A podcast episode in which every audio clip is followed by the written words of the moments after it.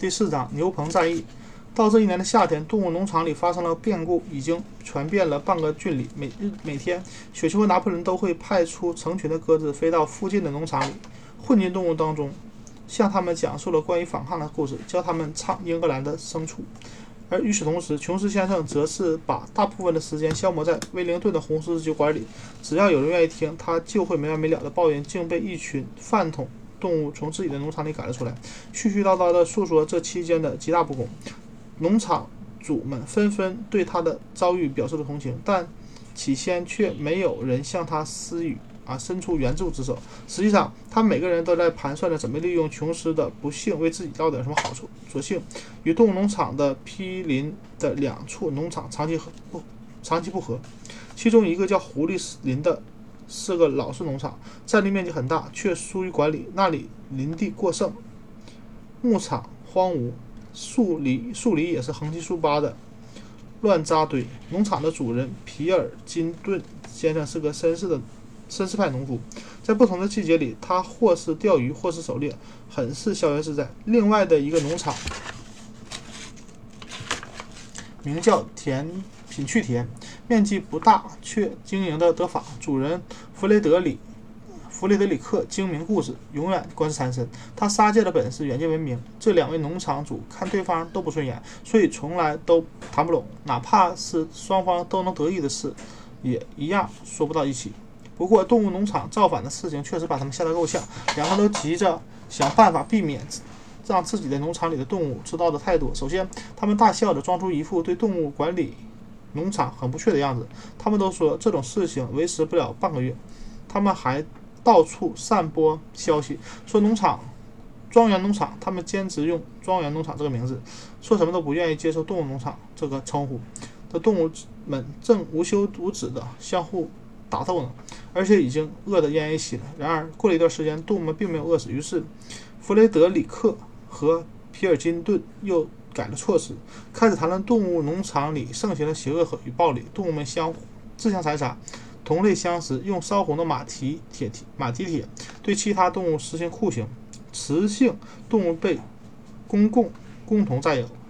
弗啊弗雷德里克德弗雷德里克和皮尔金顿称之为违反自然法则的造反带来的恶果。谁都没有把这话这些故事当真，反而是另一则传播开始广泛流行。动物们赶走了人类，并且开始自己管理自己的事物。创造了美好的家园，虽然有些事情模糊不清，甚至被说的走了样，但那一年，各农啊农村各地掀起了一股股反抗的浪潮。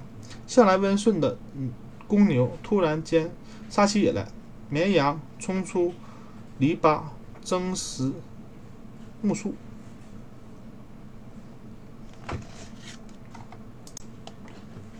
争食木须，奶牛踢翻装奶桶。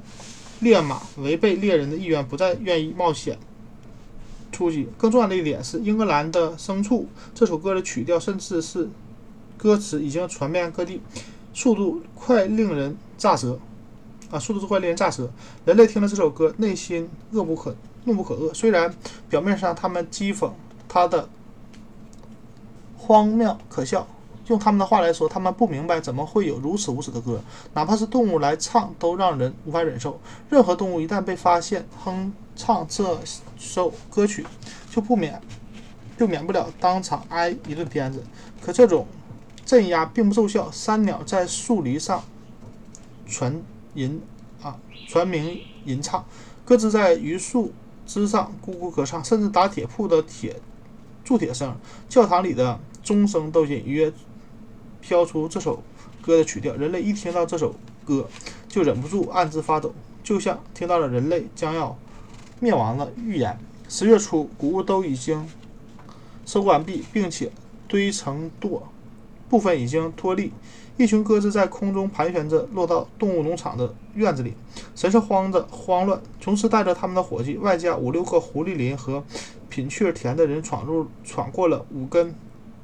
蓝木枝的门，蓝木钉的门正沿着马车道向农场来。琼斯两手握枪，冲在最前面，其余的人个个都手持棍棒。很明显，他们是想来夺回农场。多姆早料到会有这么一天，也做好了一切准备。雪球曾经从农舍里找出过一本讲述由凯撒大帝领导的数次战役的旧书，他好好的研读了一番，因而这场保卫战自然就是由他来指挥。他很快便下达了备战的指令。几分钟之后，动物们就各就各位了。当进攻的人群一走进农场动物们的住处，雪球便下达了一号攻击令。所有的鸽子出动，数量多达三十五只。它们在人们头顶上飞来飞去，在半空中向这伙人投放鸟屎弹。正当人们忙着对付鸽子的时候，躲在树林后面的鹅又出动，出动了。他们冲上前，猛啄这伙人的小腿儿。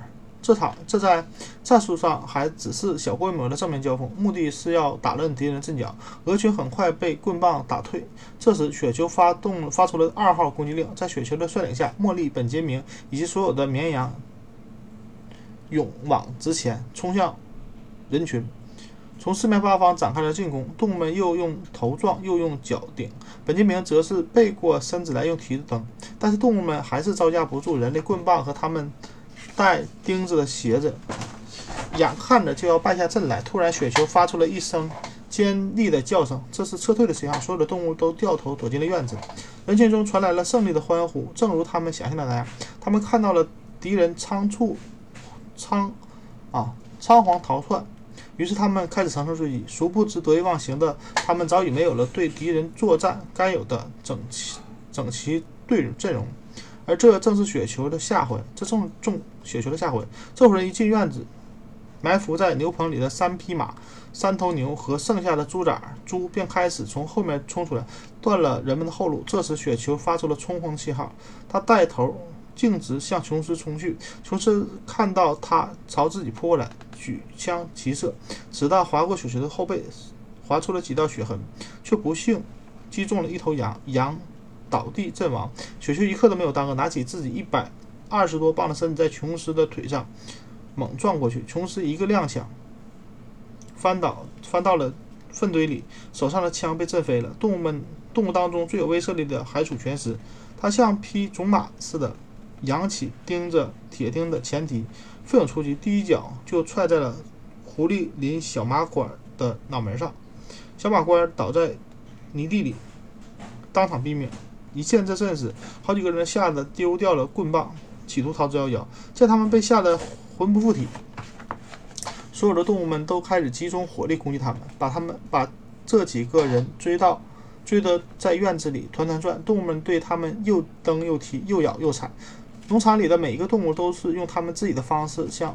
在向人类报复，甚至连老猫都突然从屋顶上窜下来，跳到一个牛倌的肩上，用爪子死死地扣住那人的脖子，抓得他鬼哭狼嚎。人们一看到出口处没有动物，就抓紧机会往外溜，朝着大路夺门而逃。这场侵略进行了不到五分钟，他们就很不光彩的沿原路逃窜，仓皇逃窜，后面还紧跟着一群紧追不舍的鹅。边叫边咬他们的小腿，所有的人都逃走了，除了一个人，全是回到院子里，用马蹄子拨弄着那个趴在泥地里的马官，想要把他翻过来。可那个小孩小男孩一动也不动，他已经死了。全是难过的说：“我不是有意的，我忘记我盯着铁钉了。谁会相信我还不我不是故意的要杀人呢？别伤感了，同志。”雪球嚷道：“他背上的伤口还在流血。战争就是战争，人类只有死了才会变成好人。”可我并不想伤及性命，哪怕是人类的性命。全师反复强调，眼里满是泪水。茉莉哪去了？不知是谁惊叫了一声：“茉莉真的不见了！”一时间，大家都觉得很紧张，担心她是不是遇到了遇害了，或者被人类劫走了。不过最后，大家还是在马厩里找到了她。刚才枪声一响，她就被吓跑了，缩头乌龟似的，一直把头埋在马槽的干草堆里。当动物们找到茉莉后，再回到院子里。他们发现小马官已经不见了，原来他只是被打晕了。动物们齐聚一堂，激情啊，群情激昂，纷纷扯着嗓子开始回顾自己在战斗中的英勇事迹。一场即兴的庆功会拉开了序幕，旗帜高高升起，英格兰的牲畜被连着唱了好几遍。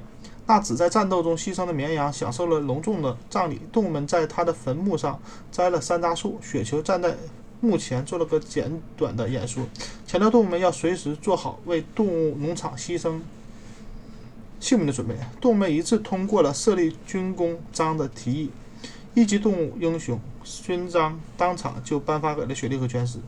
勋章是一块铜牌，其实是从碗具室里找出来的旧黄铜马饰，可以在星期日和节假日佩戴。另外还有二级动物英雄勋章，追授给了牺牲了的绵羊。关于这场战役的名称，动物们讨论很久，最终它被命名为牛棚战役，因为牛棚正是伏兵埋伏的地方。动物们在泥堆里发现了琼斯先生的枪，后来又在农舍里找到一根弹药筒，于是大家决定把枪竖在旗杆下面，充当礼炮。